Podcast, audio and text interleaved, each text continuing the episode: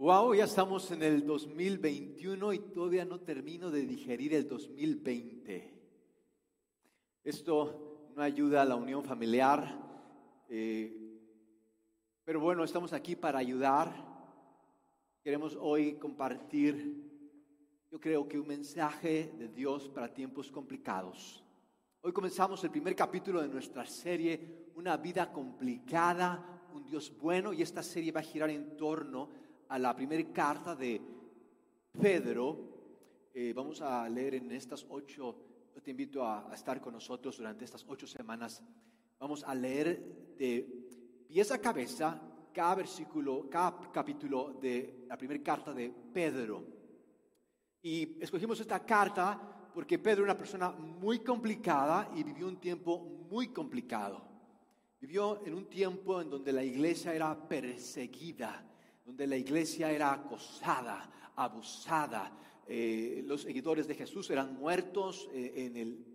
Ustedes conocen la historia, cómo los trataban.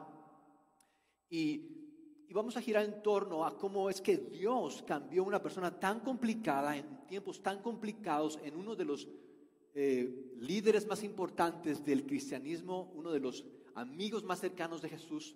Imagínense qué grande es el amor de Jesús que puso como líder de su iglesia a uno de sus, a, unos amigos que lo traicionó. Uno de sus amigos que lo traicionó lo puso al frente de una organización multinacional y milenaria. Así es el amor de Dios. Así Él puede cambiar nuestro corazón. Así Él puede hacernos las personas que Él pensó que fuéramos. Así es Él. Y bueno, eh, el título de mi mensaje para esta primera entrega. veremos primera de Pedro. Yo les invito a acompañarme con sus Biblias. Primera de Pedro, de su versículo número 1 al versículo número 12. Y el título eh, de este mensaje se llama Del rechazo a su aceptación. Del rechazo a su aceptación. Y mi idea, eh, el sentir que Dios puso para cada uno de ustedes con este mensaje, es que redefinamos nuestra, cambiemos nuestra definición de éxito, así es, cambiemos nuestra definición de éxito. Eh, y bueno, antes de comenzar leyendo esta carta que eh, está tan cerca de mi corazón, quiero compartirles brevemente dos historias. Eh, la primera es de Dave Mustaine. Este hombre eh, era parte del grupo Metallica. ¿Cuántos fans de Metallica hay? De, Jesús Adrián Romero, hay más de Metallica que de Jesús Adrián Romero. Eh, este hombre era parte de la banda de Metallica y bueno, se pelearon, lo corrieron de Metallica, Dave Mustaine, y Dave Mustaine juró por todos los dioses que él iba a ser más famoso que Metallica. Voy a fundar mi propia banda y voy a ser más famoso que Metallica esa es mi meta, ese será mi éxito. Y bueno, Dave Mustaine fundó Megadeth. Megadeth, eh, otro grupo muy exitoso, eh, logró vender 25 millones, 25 millones de álbumes. Eso era éxito. Eso es éxito. Millonario Dave Mustaine, imagínense esa cantidad de dinero, 25 millones de álbumes. Pero para Dave Mustaine eso era un fracaso. Y eso era fracaso porque Metallica ha vendido más de 150 millones de discos. Y Dave Mustaine vive con ese sentimiento de fracaso, de no haber cumplido con su promesa de ser más famoso que Metallica. La otra historia es de Peter Best. Peter Best eh, era el baterista de esta banda que conocimos hace algunos meses cuando estuvimos en nuestra serie de película. Peter Best eh, era baterista de los Beatles, eh, y ya que estaban ganando fama, los Beatles corrieron a Pete Best, eh, y Pete Best cuenta de que ese fue el momento, el mejor momento de su vida, cuando lo corrieron de los Beatles. Y, y tú puedes decir, pero ¿qué le pasa a ese tipo? Iba a ser parte de la leyenda, iba a ser tal vez parte del elenco de la película Yesterday que vimos, ¿se acuerdan en nuestra serie? Pero para Pete Best, su definición de éxito no era ser parte de los Beatles. definición de éxito fue el haberse casado, porque el que lo hayan corrido, el que lo hubieran corrido de esta banda, eh, fue la ocasión para que conociera a quien iba a ser su esposa, quien fuera su esposa, y para él, si no hubiera sido, si no hubiera salido de los Beatles, él no se hubiera casado, si él no hubiera dejado los Beatles, él no hubiera conocido a esta persona quien llegó a ser su esposa, y para Pete éxito fue conocer a su esposa y haberse casado con ella. Dos definiciones distintas de éxito. Hoy quiero preguntarte, ¿cuál es tu definición de éxito? ¿Qué o quién en este año dirá cómo te sientes? Dirá qué harás con tu vida. Quiero que veamos esta carta de Pedro porque Pedro aquí nos, expone de una manera magistral que la manera en la que tú y yo podemos sacar el mayor provecho de nuestras vidas es cuando vivimos desde la definición de éxito de parte de Dios. Y vamos a ver cuál es la definición de éxito de parte de Dios. De modo que primera de Pedro, en su capítulo número 1, versículo 1, dice así, Pedro es quien escribe esta carta, eh, aquí nos damos cuenta, ustedes ya saben quién es, ahora es uno de los líderes de la iglesia, Pedro, soy enviado de Jesucristo a anunciar su mensaje a los que han sido elegidos, a los que han sido, digan conmigo, elegidos, elegidos, no elegido, por allá viven algunas, algunos conocidos, elegidos de Acapancigo, no, elegidos, elegidos, saludos elegido, han sido elegidos. Vean esto y vean, vean el contraste y que viven como extranjeros han sido elegidos y que viven como extranjeros. Pero vean, no termina ahí. Esparcidos. Es una historia que ha estado en el curso de los siglos. Los hijos de Dios hemos sido elegidos, pero también hemos sido excluidos. Va en el mismo paquete. Hemos sido elegidos por Dios y a la vez excluidos por el mundo. Esa es nuestra realidad como hijos de Dios. Y parte de tú y yo entender cómo vivir este año y esta vida que Dios nos ha dado es aceptar esta tensión entre ser elegidos por Dios y ser excluidos por el mundo. Ser elegidos por Dios y esparcidos, excluidos por el mundo. Y dice Pedro, hemos sido elegidos, aunque estamos esparcidos y los primeros creyentes fueron despojados de sus posesiones, los primeros creyentes fueron sacados de sus casas, fueron enviados al destierro, fuera de su patria, dada la persecución. Y Pedro no pensaba que el éxito en la vida sería eh, persecución, Pedro pensaba en preservación. Preservación era la idea de éxito de Pedro, pero fue persecución. Pero Pedro nos dice que en esta tensión tú y yo podemos vivir. Y dice Pedro, tengan gracia y tengan paz en abundancia. No van a dejar de excluirlos. Dios va a continuar. Cuando tú te sientas excluido, recuerda que tú, tú has sido elegido, hemos sido elegidos. Y en esta tensión, la gracia y la paz de Dios vendrán en abundancia, se multiplicarán. Dice Pedro, eh, en su versículo 2, de acuerdo con su plan, de que fuimos elegidos, aunque también habríamos de ser excluidos, de acuerdo con su plan, Dios, el Padre, decidió elegirnos, decidió elegirlos a ustedes para que fueran su pueblo. Fueron elegidos para que fueran su pueblo y por medio del Espíritu Santo y de la muerte de Jesucristo, Dios los ha limpiado de todo pecado para que lo obedezcan. Notan que todo lo ha hecho Dios. Dios, no hemos hecho mucho para cambiar. De hecho, tú y yo no podemos cambiar. Dios lo ha hecho todo para que cambiemos. Y cuando tú y yo creemos, es que cambiamos por, por cambiar tú y yo no creemos, pero cuando tú y yo creemos, cambiamos. Todo lo ha hecho Dios. Dios lo ha hecho en su plan eterno, por medio de su Espíritu y por la muerte de Jesucristo.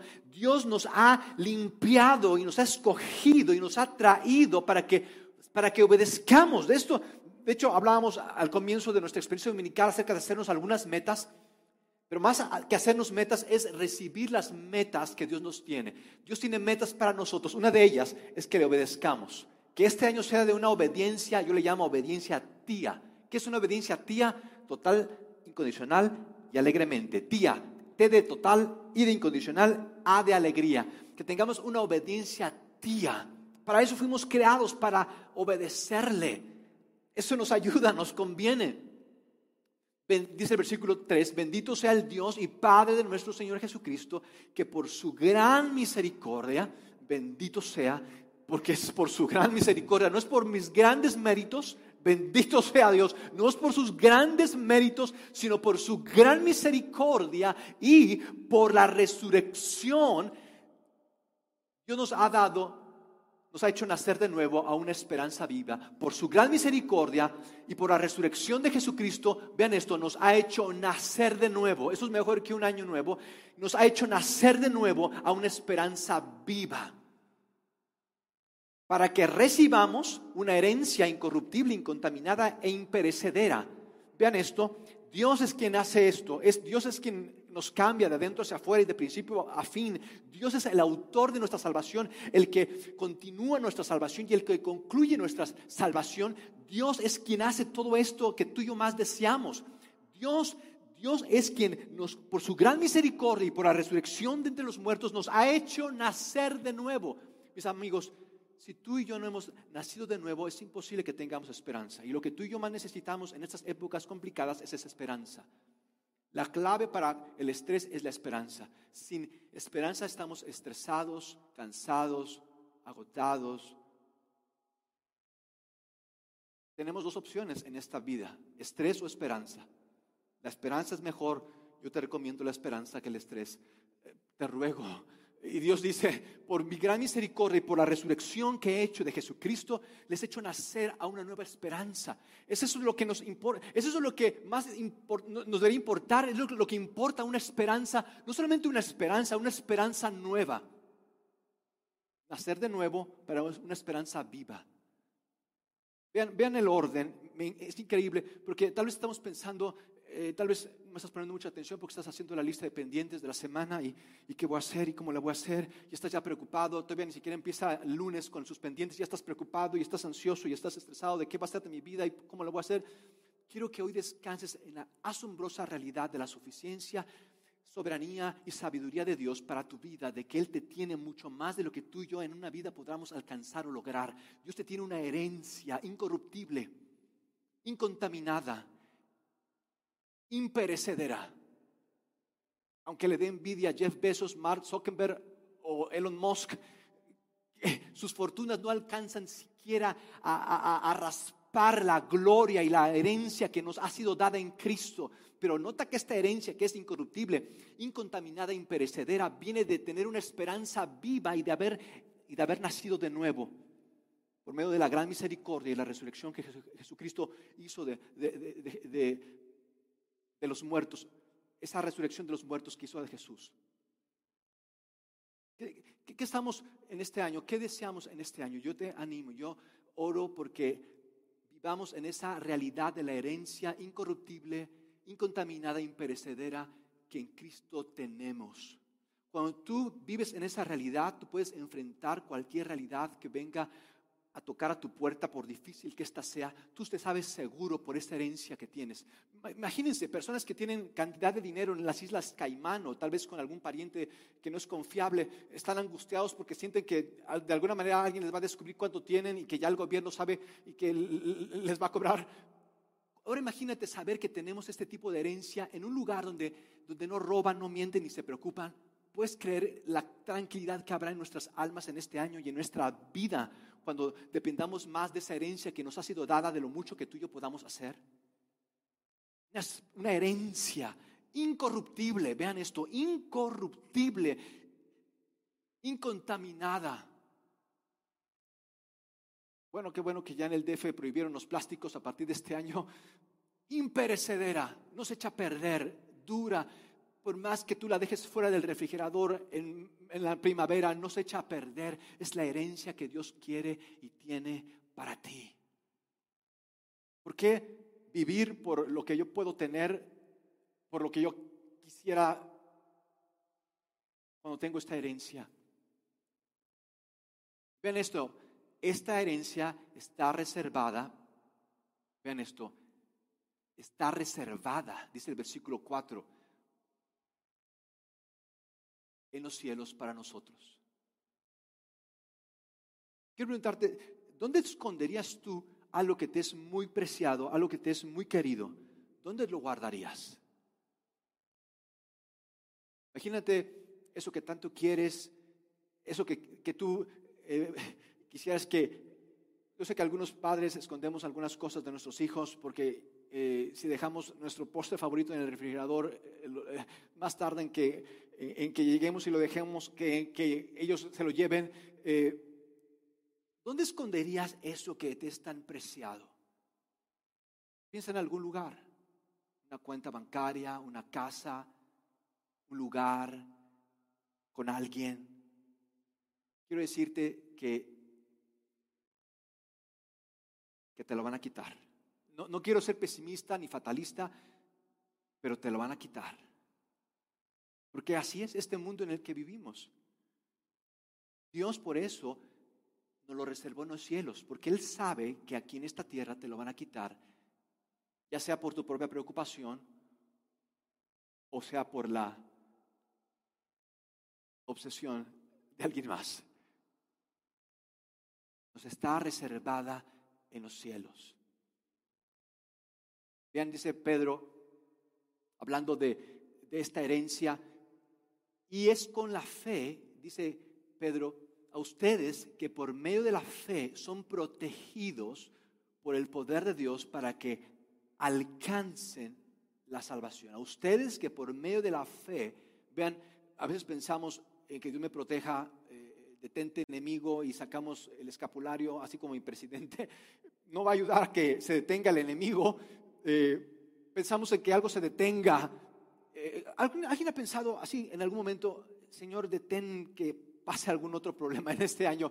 Eh, yo recuerdo de niño, de adolescente, a veces también de adulto, me pongo a pensar que se detenga el tiempo, ya que no pase el tiempo, ya que no se acumulen más las cosas. a veces queremos que que ya dejen de pasar las cosas, que, un poco de paz y, tranquilidad. La manera en que tú y yo somos protegidos de lo que pueda venir este año es por la fe. No eh, por cuántas, está bien que inviertas, te animo a invertir sabiamente, inteligentemente en este año. Qué bueno que vas a trabajar más inteligentemente este año. Qué bueno que vas a cuidar tu salud. Qué bueno que vas a hacer ejercicio, dormirte temprano. Sin embargo, eso no te va a proteger de las circunstancias complicadas y contradictorias que este año traigan. Es la fe la que te va a proteger. ¿Qué es la fe? Es tu plena confianza en Dios, tu ceder incondicional a Dios, tu rendir tu voluntad a Dios.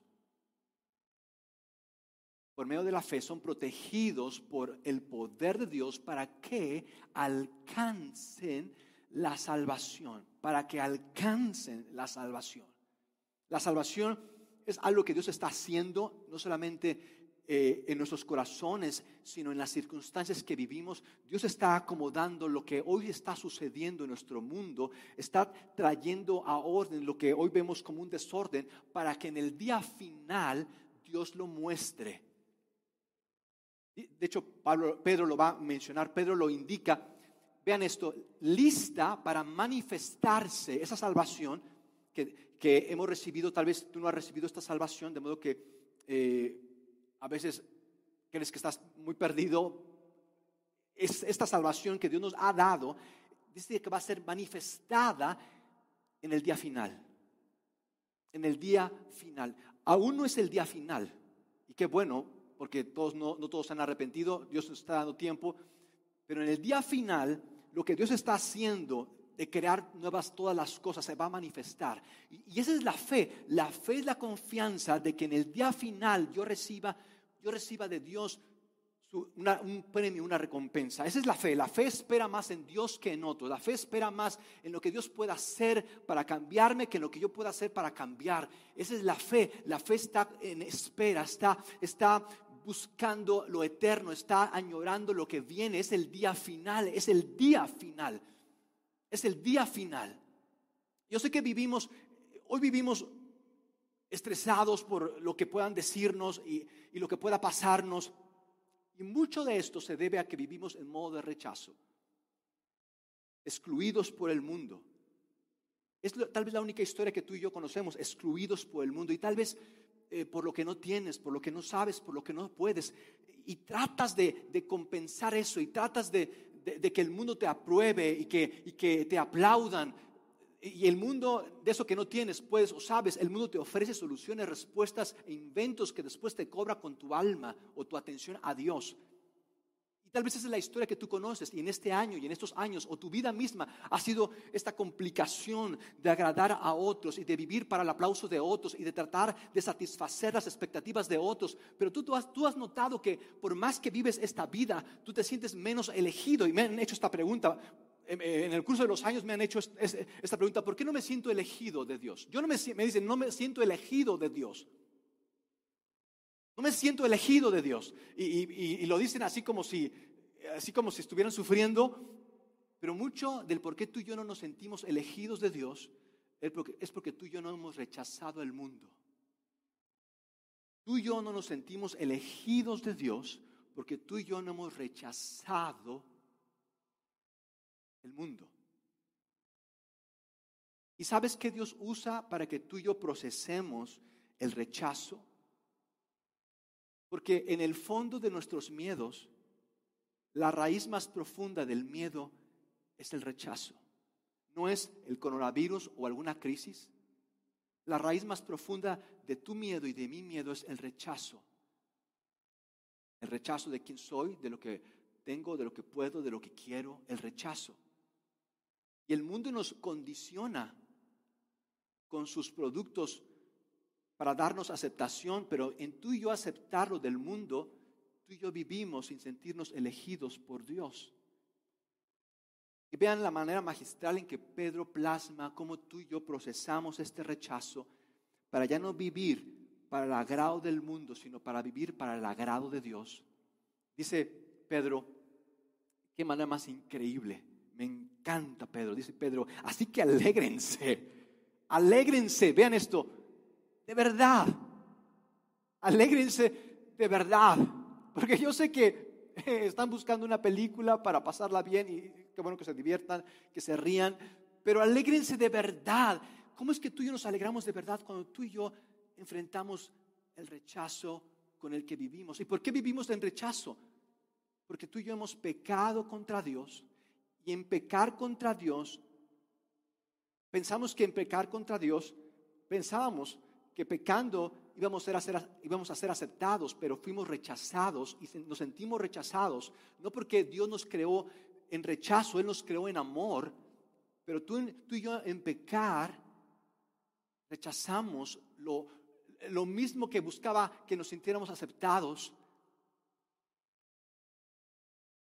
Así que alégrense, dice, de verdad, de verdad, porque he encontrado a mis amigos que sin libertad, la felicidad, mis amigos, sin libertad, la felicidad será solo una excusa un escape del rechazo.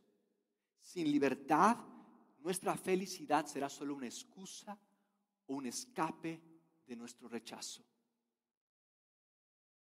Vean esto, magistral, alégrense de verdad.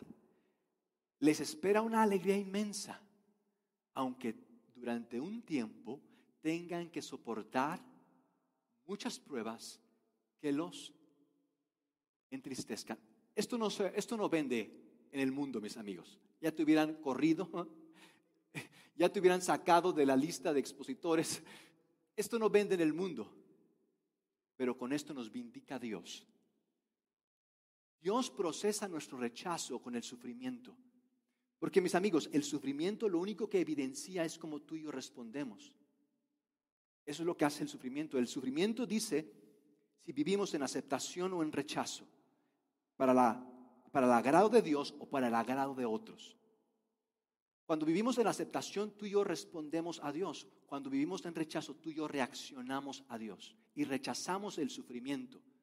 Rechazamos lo que nos puedan quitar, rechazamos lo que nos pueda pasar, porque vivimos condicionados por el mundo, de modo que el rechazo, el rechazo, eh, tememos el rechazo porque vivimos condicionados por el mundo, cuando Dios en su proceso nos dispone en el sufrimiento para que procesemos el rechazo y realmente vivamos en esta vida como Él pensó que viviéramos, elegidos, confiados, seguros, completos, en su gracia que es suficiente en cada circunstancia. Esta prueba, vean esto, estas pruebas demostrarán que su fe es auténtica. Esta fe, lo que tú y yo deberíamos de buscar es que nuestra fe sea real, que realmente nuestra vida refleje una confianza en Dios. Estas pruebas demostrarán que su fe es auténtica. Nos está ayudando Dios. Eh, dale gracias a Dios, Señor, gracias en estas pruebas, gracias por este sufrimiento, gracias por este rechazo. Cuando tú y yo empezamos a dar gracias por el rechazo de otros para poder entonces aceptar que Dios nos tiene elegidos, de que somos de Dios y estamos en Él, tú podrás decir, mi fe está siendo auténtica. Ya no depende de, lo que pueda tener y de cómo pueda sentir. Está siendo mi fe auténtica. Yo no voy a vivir a merced de mis sentimientos y a merced de las circunstancias. Ya no voy a vivir a merced de, de la aprobación de otros o de cuántos likes. Voy a vivir en esto, en esto, que llama fe auténtica. Estas pruebas demostrarán que su fe es auténtica. Están siendo probados de la misma manera que el fuego prueba y purifica el oro. Dice Pedro, todo lo probamos. Y ustedes no quieren probarse, todo es probado. Ustedes prueban y piden pruebas y, exigen y, no, déjame ver. Pedimos pruebas, pero cuando vienen las pruebas, entonces nos estresamos. Dice, pero si ustedes prueban y prueban el oro, a ver si, a ver, vamos a ver si es real. Así también su fe necesita ser probada. Mis amigos, es mejor una fe auténtica que el mucho oro. Yo sé que tú estás buscando qué invertir, estás buscando qué negocios hacer, y estás preocupado de, cómo sacar el gasto y estás preocupado de, qué hacer en, esta crisis de la pandemia. Yo, quiero, animarte que inviertas en tu fe. En este año, invierte en tu fe. ¿Estás invirtiendo en tu fe? ¿O hace cuánto que, no abonas algo a tu fe? ¿Hace cuánto que tu fe está tan rezagada que ya no recuerdas? Eh, cuánto vale, ni, de qué es, ni de qué se trata. Invierte, es mejor invertir en fe. El oro, sé que está subiendo, pero va a llegar un momento en que el oro, eh, así como el dólar, tal vez en cinco años ya no sea la referencia mundial de intercambio, eh, el oro tal vez van a pasar, pero una fe auténtica y real va a continuar, te va a llevar, te va a guiar, te va a ayudar Invierte en tu fe en este año. Una fe auténtica. ¿Qué significa invertir una fe auténtica? Es una fe que ya no está basada en la aprobación de otros, sino está fundada en la aprobación de Dios. De modo que en el rechazo, de modo que en las pruebas, tú y yo permanecemos para ser procesados en la persona que Dios pensó que fuéramos. Aunque la fe de ustedes es mucho más preciosa que el mismo oro, mucho más preciosa. Entonces, su fe, al permanecer firme en tantas pruebas, Pedro, no puede ser menos explícito, dejarlo ahí como eh, permanecerá firme en algunos problemas, pero Dios los va a solucionar y ustedes ya no van a tener que sufrir ¿Por qué tienes que agregar esto tantas pruebas? Pedro, por favor, no me hagas más difícil esta carga. ¿Para qué agregarle tantas pruebas? Déjalo ahí con que Dios va a resolver los problemas. Confía, eh, lo mejor está por venir. Cosas así, eh, esto va a pasar. ¿Qué otro, ¿Qué otro título de canción ustedes saben? Pero no tantas pruebas. Tantas pruebas. Me gusta porque es auténtico, Pedro. Dice, les traerá entonces mucha alabanza, gloria y honra en el día, en el día que Jesucristo se ha revelado, vean esto, a todo el mundo.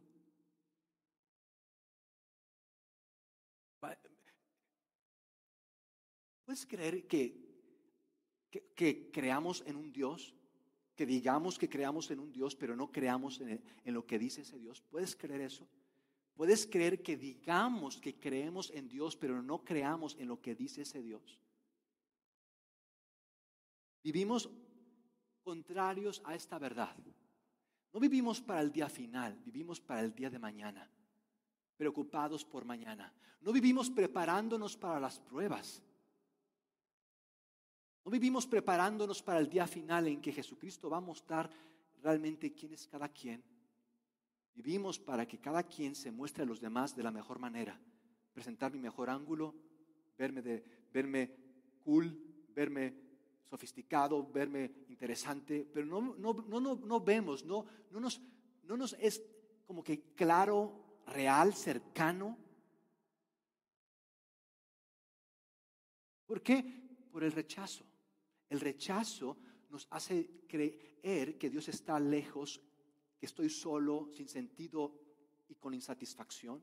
Eso es el rechazo. El rechazo me hace sentir que estoy solo, sin sentido y con insatisfacción. En la aceptación de Dios, tú sabes que ese día viene tú sabes que ese día es el que importa. En aceptación de Dios, tú como, como yo, elegidos de Dios, vivimos para aquel día. No vivimos para el día en que sé, que es bueno la quincena, sé que es bueno las vacaciones, sé que es bueno que nos preparemos para ese gran día, la boda, el día en que tú pongas tu empresa. Ese día es, es el día que espero, pero ese día final es el que importa. Ese día final en que todo va a ser abierto y revelado y las cosas serán mostradas tal como son. Ese día va a ser de vergüenza o va a ser de victoria, va a ser de premio o de pérdida, pero ese día viene y ese día Dios lo está, no solamente lo ha preparado, ya lo, ya lo tiene listo, está dispuesto para ser mostrado. Ese día, yo quiero preguntarte, ¿cuál es tu día? ¿Para qué día vives? Para nosotros el domingo es nuestro día favorito, nos encanta el domingo. Para ti, ¿cuál es ese día que esperas con ansias? ¿Qué día esperas? Yo quiero animarte a que tu vida, y eso, eh, lo, eh, lo, hemos comentado, eh, lo vamos a hablar en el curso de estas semanas, ¿cuál va a ser tu referencia para saberte y sentirte bien? ¿Cuál va a ser tu definición de éxito? Yo oro porque no sea el oro, yo oro porque sea el día final, el día final que tú te prepares no para el día de mañana, sino para el día final. De modo que tú te prepares para la prueba. Si tú y yo no nos preparamos para la prueba y pensamos de que esas pruebas y esos problemas vienen como castigos divinos o como eh, persecuciones malignas, tú y yo no estamos viviendo para el día final. Estamos viviendo para un día que queremos, pero no para el día final. El día final, donde tú y yo vamos a recibir nuestra recompensa, donde tú y yo vamos a ser de parte de Dios. Imagínate, imagínate, Jesucristo se va a manifestar, va a revelarse a todos. Ese día va a ser un gran día.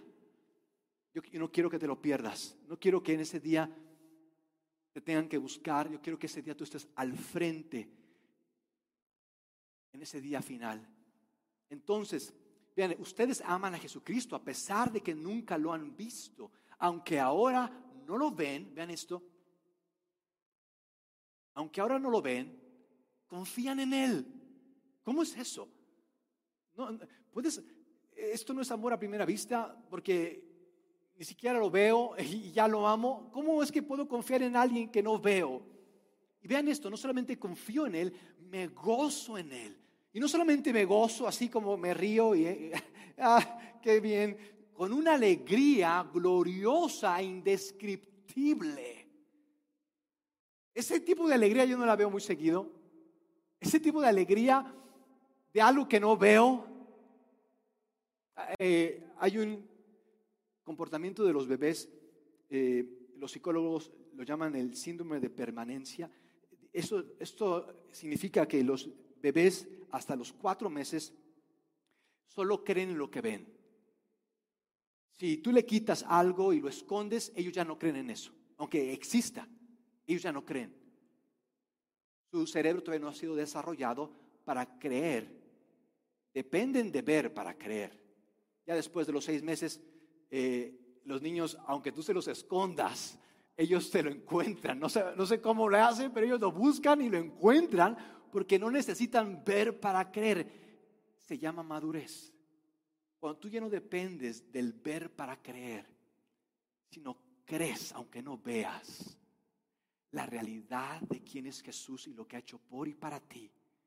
Tú vives cada día con una alegría que no depende de cosas o circunstancias. Tú no dependes de que alguien te haga reír. Tú no dependes de una canción para entonces cantar. Tú no dependes de, una bendición para entonces soñar. Tú sabes en, en quién has creído y quién tiene guardado tu depósito para aquel día. Y dice Pedro, la recompensa por confiar en Él será la salvación de sus almas. La recompensa por confiar en Él será la salvación de sus almas. La salvación de sus almas. Estamos en este proceso, en este proceso de ya no vivir por el rechazo, sino por su aceptación. Y cuando tú y yo estamos en ese proceso, ya no vivir por el rechazo, sino por su aceptación, tú y yo estamos siendo salvos, aún de cosas que tú y yo ni siquiera nos imaginamos. Dios nos está, salvando de cosas y de pecados que, que, tú y yo ni siquiera conscientes estamos de, los pecados que hemos cometido. Dios nos está salvando, pero eso es confianza en la fe. Dice eh, Pedro, los profetas, y eso es lo que Dios nos llama a ti y a mí a hacer en este tiempo, profetas que hablen que hablen de quién es Dios y lo que Él nos tiene y lo que Él ha preparado para el día final. ¿Y qué pasa con los profetas? En el tiempo eh, la historia nos, dice qué pasa con los profetas. Los matan, los torturan, los eh, rechazan. Los profetas siempre ha sido así. Los que hablan con la verdad van a ser rechazados, pero porque son elegidos pueden continuar. Son rechazados, pero porque han sido aceptados pueden vivir de una manera diferente de aquellos que son rechazados. Y aun y cuando dicen, y, aun y cuando lloran y gritan y dicen y quieren y, y tienen, no pueden experimentar esta alegría que da el vivir por la verdad. Los profetas estudiaron con cuidado todo acerca de esta salvación y hablaron de lo que Dios por su gracia, por su gracia les daría a ustedes. Por su gracia, su inmensa misericordia y el haber resucitado a Jesucristo de, entre los muertos. Por su gracia, ellos preguntaron en qué tiempo y en qué circunstancias se refería el Espíritu de Cristo que estaba en ellos. Y este mensaje no era para ellos. Cuando les dijo de antemano sobre los sufrimientos de Cristo y de la inmensa gloria que después vendría. No te sientas solo en los sufrimientos. Jesús mismo sufrió y Jesús mismo hoy disfruta esa gloria es eterna. No va a acabar. Esa gloria es infinita, no hay nada que se le oponga. Esa gloria es inmensa, es gloriosa. Se les dijo que los mensajes que habían recibido no eran para ellos, sino para ustedes. Vean qué privilegiados somos. Toda la historia está esperando por la manifestación de Jesucristo y de sus hijos.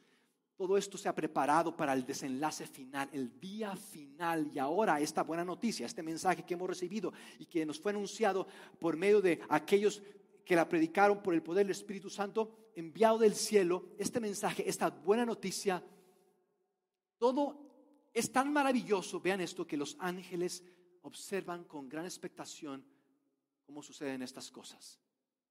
¿Recuerdan hace algunas semanas cuando les hablé de, esa vez que me asaltaron y que eh, yo solo me incliné, oré y, esos, esas personas que me rodearon después ya no estuvieron y yo dije, ¿qué onda? ¿Por qué se fueron? Si tuve les di nada. Eh, bueno, y, que les decía que eh, en mis conclusiones yo pienso que fue un ángel el que se apareció y que los hizo correr. Y bueno, tal vez algunos dijeron, bueno, voy a estudiar un curso de angelología y voy a ver si me contacto con mi ángel guardián. La idea no era esa. La idea no era que contactaras a tu ángel guardián y que te fueras a un curso de, angelo, de ángeles. La idea es que tú vinieras a Cristo, que es el mensajero final. Dios antes enviaba mensajeros por medio de sus ángeles, por medio de sus profetas para hacernos recordar y para hacernos despertar de esta realidad a la que vamos tú y yo el día final. Pero Dios decidió ahora hacer el propio mensaje. Él mismo se hizo el mensaje y en Jesucristo Él se hizo el mensaje para que tú y yo, y cuando, imagínense, Ángel Gabriel, Ángel Miguel, vayan y digan, vayan y convoquen, vayan y anuncien. María, díganle a María eh, que, está por nacer el Salvador y ahí los ángeles iban y, y obedecían inmediatamente. Y ahora el propio Dios que hizo a sus ángeles y que mandaba a sus ángeles, el mismo Dios ahora se vuelve el mensaje, ahora se convierte en un mensajero y viene hasta nosotros como el mensaje.